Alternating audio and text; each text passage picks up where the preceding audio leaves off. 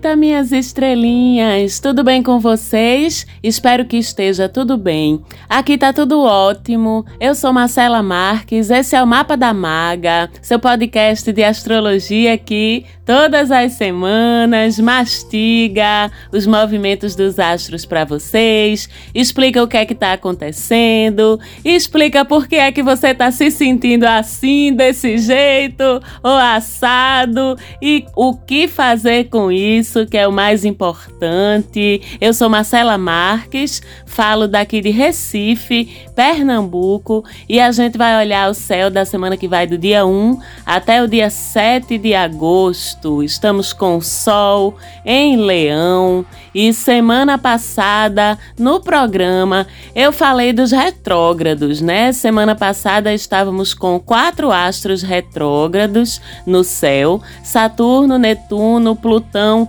e Quiron. Se você não escutou ou não lembra, Chega lá no programa da semana passada e escuta de novo. Se você está chegando por aqui agora, volta um programa e escuta também o da semana passada que está falando sobre esses astros retrógrados, né? Eram quatro semana passada e agora mais um se junta, a tropa dos retrógrados, que é o nosso amado Júpiter, né? Júpiter é tão bonzinho, tão fofinho que até quando ele retrograda, as coisas não ficam assim tão sombrias, como por exemplo uma retrogradação de Mercúrio ou a própria retrogradação de Saturno que está em andamento, né, que toca em temas mais duros, e a de Mercúrio que não. Nessa semana, Mercúrio não está retrógrado, mas quando ele retrograda, é sempre um período de mais transtornos, porque ele gerencia assuntos que são muito do nosso dia a dia. Mas essa retrogradação de Júpiter, ela não deixa de ter sua importância, de propor suas revisões, embora não seja assim tão preocupante, dependendo muito também, como vocês já sabem, da casa zodiacal e dos assuntos da casa zodiacal em que ela acontece no teu mapa. A retrogradação de Júpiter começa nos 8 graus de Áries. Então vê aí no teu mapa natal, na tua mandalinha. Eu já expliquei em programas anteriores também como é que você vê isso na mandala do teu mapa, mas resumindo, olha lá o grau 8 do signo de Ares, lembrando que cada signo tem 30 graus dentro do teu espaço. Então, o grau 8, ele vai ser mais ou menos ali no finalzinho do primeiro terço do espaço dedicado ao signo de Ares. Em que casa cai esse finalzinho do primeiro terço? Pois pronto, é lá nos assuntos dessa casa que você pode sentir um pouquinho mais os efeitos dessa retrogradação.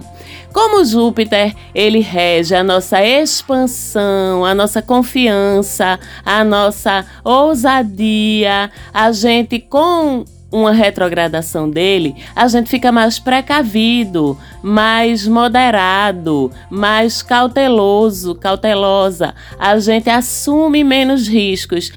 E de uma forma geral, isso é bom, né? A gente pode sentir também que fica um pouquinho menos confiante, o nosso nível de positividade, de confiança pode dar uma baixada.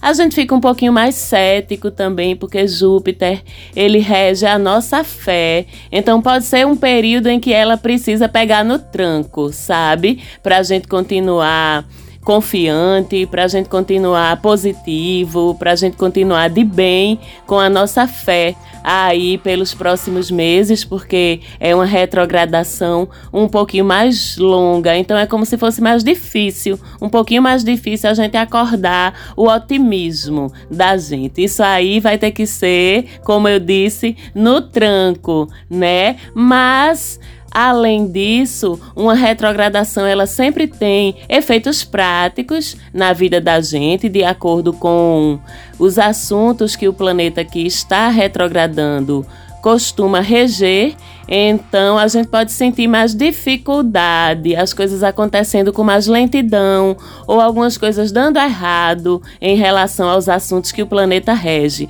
E quais são os assuntos que Júpiter rege? Assuntos acadêmicos, se você está envolvido ou envolvida com TCC, com pesquisa, com produção de conhecimento acadêmico, científico, se você está envolvida ou envolvido com seu mestrado, seu doutorado, sua pós-graduação, você pode sentir algumas dificuldades novas, tá? Você pode sentir que a sua produtividade cai um pouquinho, você pode sentir um pouquinho mais de dificuldade de se entender com o seu orientador ou a sua orientadora do seu TCC, da sua tese, pode ter alguma dificuldade com burocracia na universidade, com notas. Isso tudo é muito influenciado por essa retrogradação. Viagens também, que é um assunto de Júpiter, podem ser mais difíceis, podem ter transtornos, principalmente viagens longas, viagens para outros países, inclusive é melhor nem viajar até o dia 23 de novembro, que é quando termina a retrogradação. Mas se tiver que viajar, calma, que não vai acontecer nenhuma tragédia, não, tá? Você pode ter só mais dificuldade. É o voo que atrasa, é a conexão que você perde, é uma dificuldade para chegar no aeroporto, é alguma questão com migração. Então, inclusive, é muito importante principalmente se você já marcou viagem, se já tem que ir, você olhar com muito cuidado, se certificar que está tudo certinho com sua documentação, com seu passaporte, com suas passagens, com suas reservas de hotel, reservas de passeio.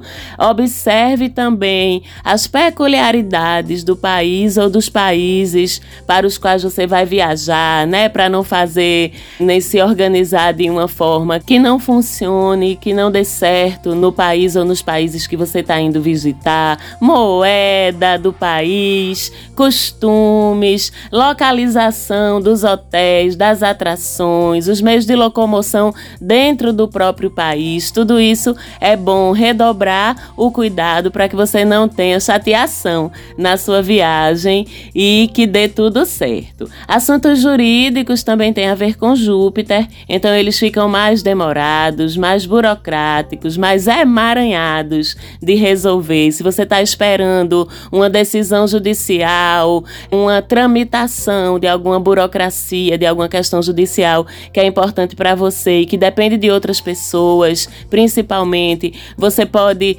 ter alguns entraves, ter algumas refações, vamos dizer assim, demorar um pouquinho mais as coisas a se mexerem, né? As, as engrenagens a rodarem, vamos dizer assim. E tudo isso exercita ou ajuda a exercitar a nossa paciência e a nossa persistência, né? Partindo do ponto de vista que tudo do céu em astrologia, as retrogradações também, mas tudo em última instância traz um aprendizado ou um exercício de algo que é importante para a gente. E como Júpiter está em Áries, né, que é o signo da iniciativa, o signo da independência, o signo do empreendedorismo, da autonomia.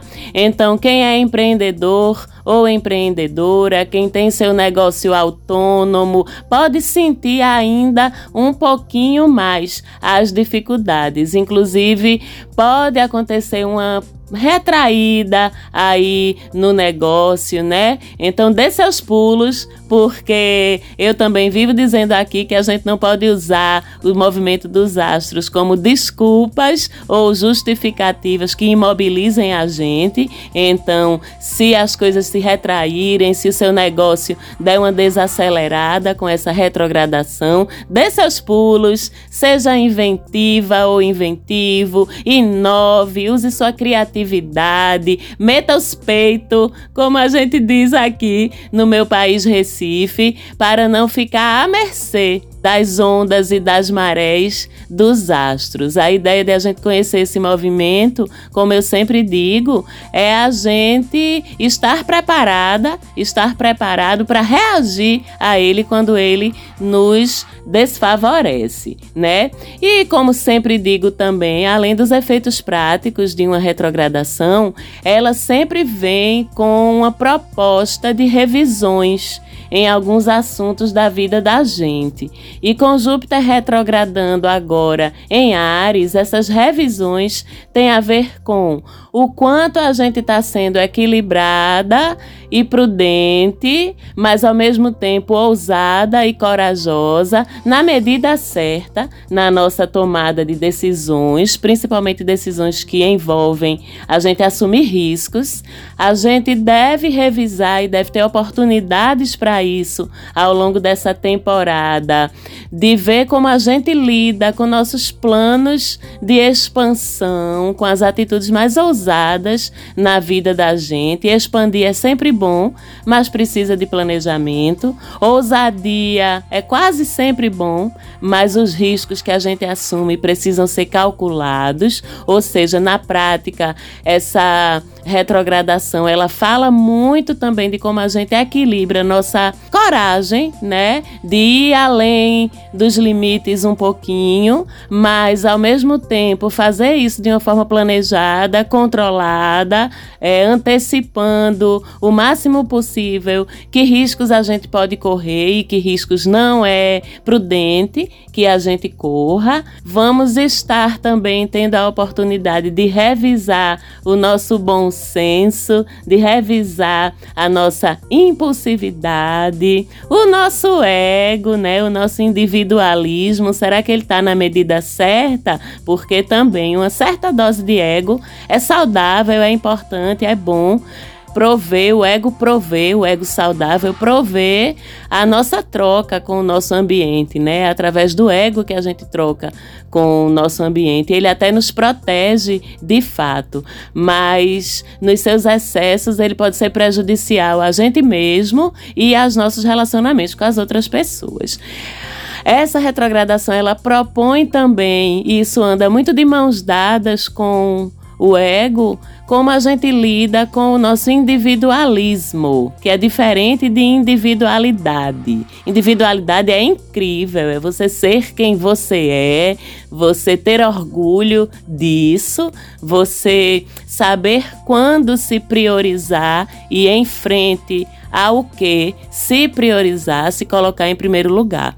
Mas individualismo já anda ali pertinho da arrogância, do egocentrismo. Então, é um momento também de a gente rever, revisar e olhar para até onde é saudável esse primeiro eu, sabe? porque às vezes esse primeiro eu ele também pode ser uma desculpa, uma justificativa para a gente tratar os outros mal e para a gente não assumir ou lidar com as consequências do impacto que a gente causa no nosso entorno, pelas nossas atitudes e pelos nossos movimentos também. E como eu disse, esse movimento retrógrado de Júpiter vai até o dia 23 de novembro, sendo que, como ele está andando de ré, no dia 28 de outubro, nesse caminhar para trás, Júpiter, que estava em Áries, volta ao signo anterior que é o signo de Peixes. Então, a retrogradação continua, mas mudam os assuntos que ela vai estar tá mexendo. E quando for oportuno, na semana do dia 28 de outubro, a gente olha o que é que muda nessa retrogradação quando Júpiter chegar de volta em Peixes. Tá certo, meus amores? E aí, essa semana a gente tem até o dia 5, sexta-feira, ainda a lua nova. Então, dá tempo de começar as coisas com bons fluidos sobre o que você começar até o dia 5. A partir do dia 5, a lua passa a ser crescente. E esse movimento de início de lua crescente ocorre no signo de Escorpião.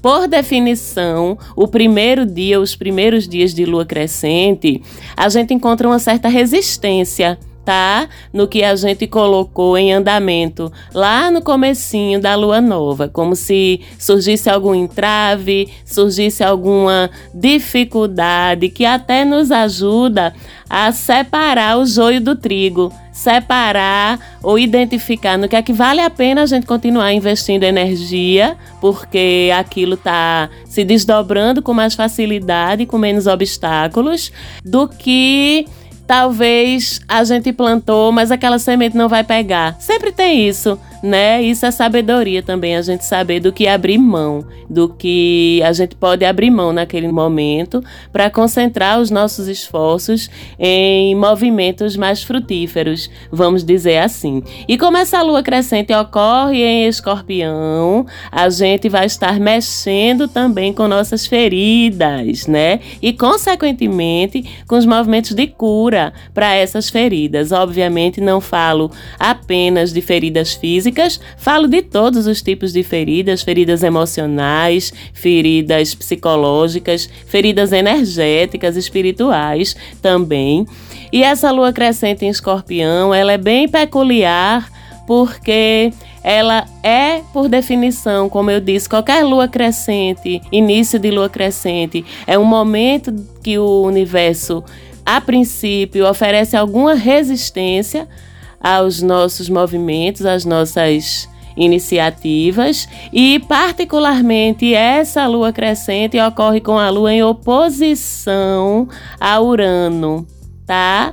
E isso faz com que o que tiver que dar errado nessa fase crescente é muito provável que dê errado logo nessa sexta-feira, porque Urano, vocês sabem que traz as frustrações, traz as quebras, né? Traz os obstáculos muitas vezes inesperados. Então é melhor, inclusive, que dê errado logo, para que você não perca tempo insistindo em caminhos que dessa vez não vão dar em lugar nenhum, tá certo? Essa semana, aliás, tem alguns alívios, tem alguns aspectos mais positivos, mais alegres, né? Lembrando que os aspectos são as trocas energéticas entre os astros, mas também tem alguns aspectos bem desafiadores para a gente se preparar para eles, né? Falando de aspectos felizes, alegres, continuamos essa semana com Vênus em sextil com Marte a semana toda. Aliás, com Marte e Urano, né? Porque Marte e Urano estão fazendo uma danadinha de uma conjunção essa semana, que daqui a pouco a gente vai falar dela também. Mas, ao mesmo tempo, Marte e Urano conjuntos fazem um sextil com Vênus. Sextil é um ângulo que abre oportunidades, né? Um ângulo bem dinâmico que bota as oportunidades assim, pá, na cara da gente. Mas a gente tem que fazer alguma coisa, né? Que ela não vai, ela tá na sua cara, mas ela não vai pular dentro do seu bolso ou do seu coração, porque Vênus fala tanto do, da nossa grana, né, do nosso dinheiro, quanto também das nossas relações amorosas. Mas você tem que estar tá preparado para agarrar o gato quando ele pular. ok? E aí a gente pode ter, ao longo dessa semana toda, surpresas boas com relação à nossa grana, oportunidades inesperadas ou uma grana inesperada surgindo. Vamos agarrar as oportunidades com relação também aos nossos interesses afetivos, aos nossos relacionamentos. Podem vir boas surpresas aí relacionadas com tua vida afetiva, uma pessoa nova, bacana que você conhece, uma aproximação legal, interesse aí, de repente, por alguém que você nem imaginava, que Urano tem muito isso do inesperado, e de repente você vira uma chavinha e começa a olhar para essa pessoa com outros olhos, sem esquecer que a semana toda Vênus faz trígono com Netuno, outro ângulo bonito, outro ângulo especial, o que deixa tudo bem romântico, né? Bem sonhador. Então, a gente tem o alívio das paixões aí, bem como o alívio de talvez uma boa surpresa financeira para ajudar a gente a passar por uma semana que de outra forma tem alguns outros desafios. Antes de passar para eles, eu quero dizer que o melhor dia dessa conversinha bonita entre Vênus, Marte e Urano é entre a noite do dia 1, essa segunda-feira, e a noite do dia 2, terça-feira. Esse é o auge do aspecto positivo, embora ele fique presente e atuante ao longo de toda a semana, certo? Mas, porém, ao longo de toda a semana também a gente tem esse Marte em conjunção, reunião de forças com Urano e os dois em quadratura ao Sol. Lembrando que Marte e Urano estão em Touro e o Sol está em Leão. Então, os signos do eixo fixo, né, eles sofrem mais, viu? Com essa quadratura do Sol com Marte e Urano em conjunção. Quais são os signos do eixo fixo? Leão e seu oposto complementar, Aquário e Touro, que recebe Urano e Marte, e seu oposto complementar, Escorpião. Então, para nós, viu, irmãozinhos do eixo fixo do zodíaco, Aquário, Leão, Touro e Escorpião, para a gente vai ser um pouquinho mais sofrido, tá? Mas para todos os outros signos também não deixa de ter algum impacto. A gente sabe que Marte fala de combate, guerra, impulsividade, agressividade às vezes, e Urano é o inesperado, é o imprevisível. Então, se a gente tem o Sol, que sempre lança brilho sobre as coisas, né? Quando ele lança brilho sobre um outro astro, no caso aqui dois, Marte e Urano, mas um brilho atravessado, né, que é uma a quadratura é um aspecto tenso, esse brilho encandeia, como a gente diz aqui no Nordeste também, ou ofusca a gente, né? O brilho dói, o brilho cega. E é uma semana em que as coisas ficam quentes no mau sentido, tá, gente? Imprevisíveis e podem sair, inclusive, do controle da gente num piscar de olhos. Principalmente vocês, taurinas e taurinos. Olhem os impulsos, olha a brabeza, viu? Porque sua brabeza pode ricochetear na sua cara de um jeito que você nem imaginava. Mas todos os outros signos são, de certa forma, atingidos também por essa energia. Então, é uma semana em que, na dúvida, a gente recua, tá certo? A gente não avança, não. E é uma semana que a gente precisa estar muito presente e muito consciente, não se permitir ser explosivo, porque a gente não tem controle sobre as consequências de nossas explosões. Se a gente puder evitar vivenciar situações em que o nível de controle da gente não é muito e em última instância a gente só tem controle até um determinado ponto sobre a gente mesmo, sobre as nossas próprias ações. Mas essa semana, quanto mais você estiver ciente e consciente, principalmente dentro de situações que envolvam outras pessoas, porque sobre essas sim, você não tem controle algum Pode até pensar que tem, tá? Mas não tem. A gente evitar situações potencialmente conflituosas ou combativas, principalmente envolvendo outras pessoas e principalmente envolvendo algum tipo de risco físico, algum tipo de risco de violência, porque a violência fica no ar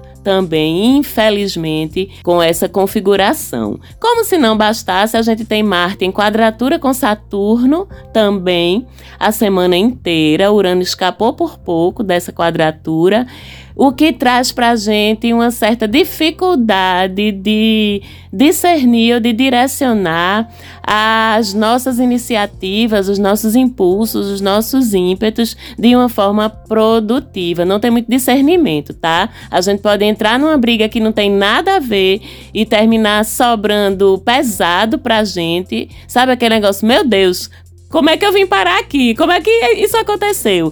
E ao mesmo tempo, as brigas que valem a pena comprar, brigas entre aspas, né? Brigas no sentido de batalhas por objetivos, por coisas que são importantes para você, você não consegue ou não tá sabendo essa semana direcionar a energia para elas. A gente tá comprando a briga com o cara que buzinou atrás da gente no trânsito, sabe? Mas não tá comprando a briga com o nosso chefe para rever a nossa remuneração, porque a gente tem sido muito produtivo ou produtiva, porque a gente tem entregue muito resultado. Então vamos olhar para essas brigas, inclusive com a possibilidade de você querer descontar no trânsito a raiva que você teve de você mesmo ou de você mesma, porque você não teve coragem de conversar com seu chefe para pedir o seu aumento. Minha gente, prioridades, né? Por favor. E vocês são pessoas conscientes, despertas, sabem quanto a astrologia pode ajudar vocês nessas tomadas de decisão e nesses direcionamentos do dia a dia. Então, pelo amor da deusa, vamos escolher bem as nossas batalhas e para onde direcionar a nossa combatividade, tá certo? Inclusive, essa quadratura entre Marte e Saturno é mais um motivo para, na dúvida sobre o potencial destrutivo ou até mesmo violento de uma situação, a gente recuar e não avançar, certo? Como se não bastasse, a gente ainda tem a semana toda Vênus em oposição, conflito direto com Plutão. Minha gente, olhe, não gaste dinheiro essa semana com besteira, não. Vamos pro ponto, né? Não gaste dinheiro essa semana com besteira, não, porque é capaz de fazer um rombo no seu orçamento. Sabe aquele negócio assim? Meu Deus, chegou a fatura. Não, tá errado essa fatura. Aí você vai somar pra ver se você gastou tudo aquilo mesmo e você vê que você gastou com um não sei o que lázinho que você não precisava, com um nenenenenenzinho que não sei o que lá, que não sei o que lá. E faltou presença e tem um certo componente autodestrutivo, sabe? Quando Plutão se envolve numa oposição, quase como se a gente buscasse situações para nos prejudicarmos. E quando a gente fala de Vênus, a gente está falando não só da grana, a gente está falando também das nossas relações amorosas, né? Das nossas relações afetivas, de uma forma geral. Então, uma semana de Vênus em oposição a Plutão é uma semana que, para você entrar na roubada amorosa, estilo kamikaze, é um vou ali e já volto. Viu, minha gente? Parece que a gente fica meio assim quando Vênus se opõe a Plutão. Quanto mais complicado, destrutivo, tóxico, troncho, errado, parece que mais a gente quer. Parece que mais a gente gosta. Minha gente, pelo amor de Deus, eu não tô criando vocês para isso não, meus amores. Vamos despertar aí, né? Isso só acontece se a gente estiver inconsciente dos nossos movimentos que a gente sabe, na verdade, sobre a gente e sobre outra é uma pontinha de um iceberg, tá?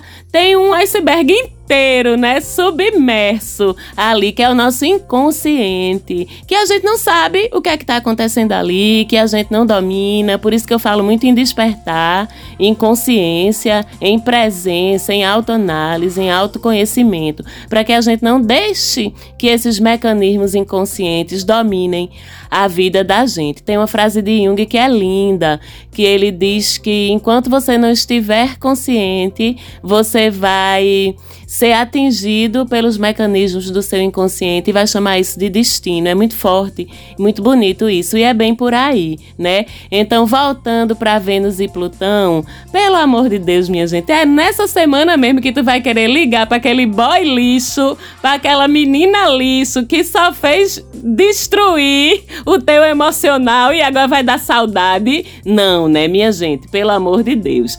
Tem essa questão aí, tem um quê de autopunição nas movimentações da gente, se a gente não tiver consciente, repito, numa semana de oposição entre Vênus e Plutão. Tem um quê de crença de não merecimento à felicidade. Tem um quê de se sentir culpado, sabe-se lá Deus por quê na tua vida. Aí só olhando o teu mapa natal, né? Teu mapa astral, para saber o que é que move as tuas culpas, os teus eventuais atos ou escolhas autodestrutivos, autonocivos. O mapa natal ele consegue dar uma olhada bem profunda nisso. Então, se você conhece seu mapa ou se você já fez seu mapa comigo, olhe lá quais são suas crenças, se é que tem relacionadas com o não merecimento, com o não direito à felicidade, porque se elas passarem pela vida afetiva, é bem capaz de você querer ligar pro seu ex, pra sua ex lixa essa semana. Faça não, viu?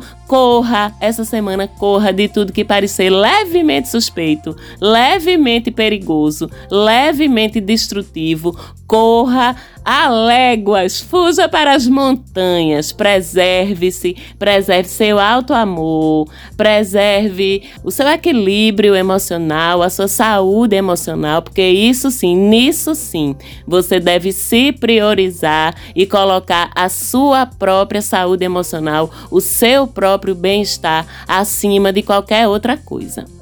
Inclusive, quem já está num relacionamento, principalmente se esse não for um relacionamento massa, um relacionamento saudável, essa semana pode ver o pior do outro, viu? Se prepare ou o pior de si mesmo, de si mesma refletido no outro, inclusive com risco de ruptura, até de violência, minha gente, tá? Se você tá, se você tá com alguém que dá um soco na parede, essa semana pode ser a semana que ele dá um soco em você. É pesado falar isso, eu sei, mas por favor, por favor, cuidado e não fique, não misture amor, porque isso não é amor, é outra coisa, é amor. Então, aproveitando que Plutão pode trazer até ruptura, se você tiver numa relação que passe perto disso, aproveite a semana e rompa e corra, pelo amor de Deus, não fique nesse lugar. Eu espero